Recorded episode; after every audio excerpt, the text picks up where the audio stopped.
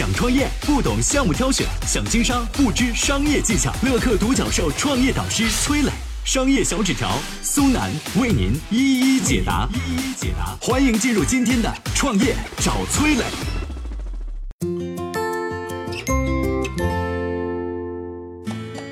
杨国强是如何从一名泥瓦匠逆袭成为国内房企龙头老大的？碧桂园的高周转模式又是怎样的呢？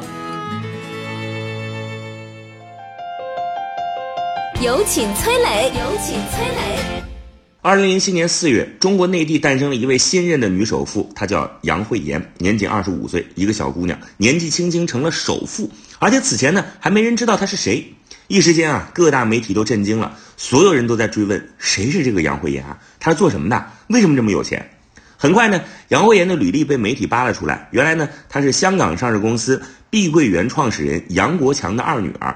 在二零零七年四月，碧桂园成功上市之后呢，这个杨惠妍的身价也是一路的水涨船高，成了中国最年轻的女首富。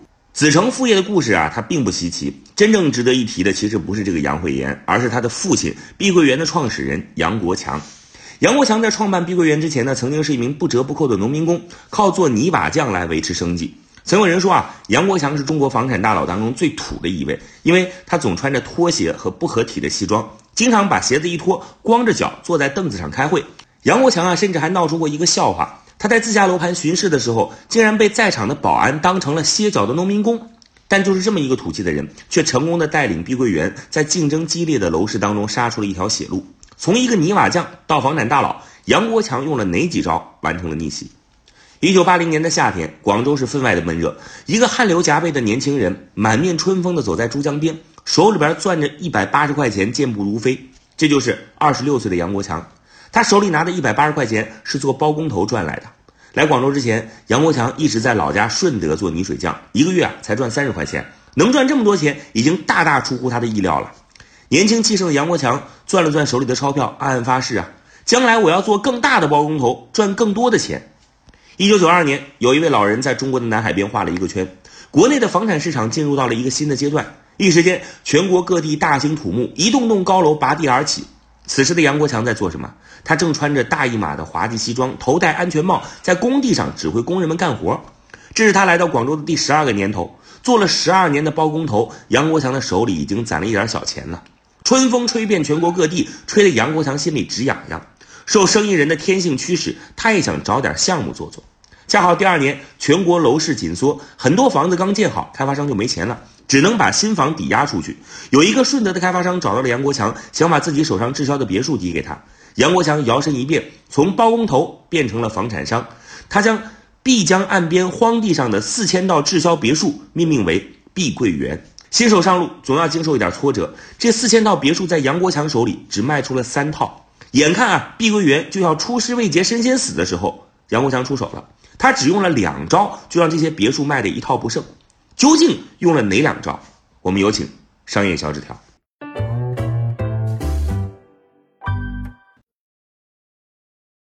想创业不懂项目挑选，想经商不知商业技巧。乐客独角兽创业导师崔磊，商业小纸条苏南为您一一解答。一一解答，欢迎进入今天的创业找崔磊。有请商业小纸条，请商业小纸条。杨国强有个门徒叫王志刚，王志刚建议杨国强在别墅附近建贵族国际学校，吸引有钱人的子女来上学。这样的话啊，有钱的家长自然就会掏钱买别墅了。杨国强觉得，哎，这招不错啊，没有需求可以创造需求啊。通过建国际学校的方式卖房子，这还是国内房产史上的第一例。就这样呢，四千套别墅迅速售罄了。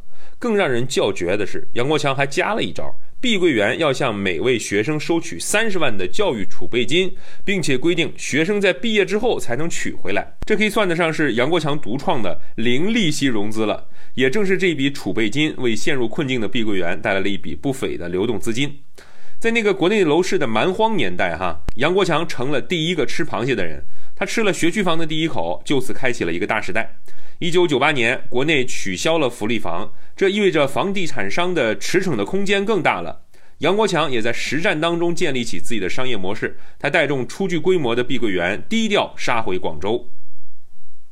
一九九九年，广州碧桂园开盘每平方三千块，这个价格乍一看没什么优势啊，但你知道吗？当时周围的毛坯房最低都要三千二一平米啊，而碧桂园三千块一平米可是花园洋房。这么一对比，优势马上出现了。杨国强用生产商品的流水线的模式来生产房子，再用白菜价把房子给卖出去。得益于低价模式，七十栋楼在两个月内就销售一空。自此以后啊，杨国强和他的碧桂园名声大噪。回首过去，我们会发现，上个世纪八九十年代大时代的机遇属于杨国强这样的人。万达董事长王健林就曾说过：“什么清华北大都不如胆大。”那一代的企业家多半敢闯敢拼。杨国强是农民出身，但他一直以来坚信一个道理，叫只要一平米能赚一百块，那就干。杨国强最欣赏的是沃尔玛和麦当劳的商业模式，标准化生产，薄利多销。他甚至要求碧桂园项目负责人从开盘到施工不得超过四十天，却不想这种高运转的模式啊，成了日后拖垮碧桂园的一根稻草。二零一四年，杨国强招来了中海集团的吴建斌，中海呢在业内被称为利润之王。杨国强呢希望吴建斌能够将碧桂园打造成下一个中海，两个人一拍即合，但他们的蜜月期呢也没维持多久。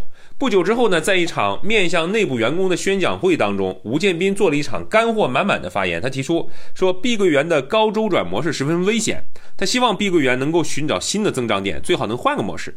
就在台下掌声雷动的时候呢，杨国强穿着永远大一码的西装坐在角落里，当时他是面无表情，一言不发。轮到杨国强上台时，他继续大谈如何改变户型，如何盈利。吴建斌呢，只能摇摇头，苦笑一声，低头在笔记本上写下：“路漫漫其修远兮。”在这场会议之后啊，两个人迅速决裂了，是吧？那两个人在台上的观点都是你说你的，我说我的嘛。在决裂之后没多久，吴建斌离开了碧桂园。吴建斌担心的事儿呢，到最后还是发生了。二零一八年的碧桂园爆出房屋质量差等问题，如多米诺骨牌一般，全国的碧桂园质量问题纷纷被曝光。杨国强一直引以为豪的高周转模式也被拎了出来，网友们大呼：“怪不得碧桂园质量差，工期这么短，的不出问题才怪呢！”面对全国媒体的口诛笔伐，杨国强不得不出来道歉。但是缺乏经验，一场见面会被杨国强做成了完美的反面教材。他说：“我花的钱不是我的，做的东西不是自己的，我每天都在为社会更好而忙碌，我是天底下最笨的人啊。”发布会结束以后呢，天下最笨杨国强的名头正式与毁创阿里杰克马不知其美刘强东啊齐名了。二十七年前，一个从农村出来的泥瓦匠，凭借着农民特有的狡黠和智慧，从无到有，带领碧桂园走到今天。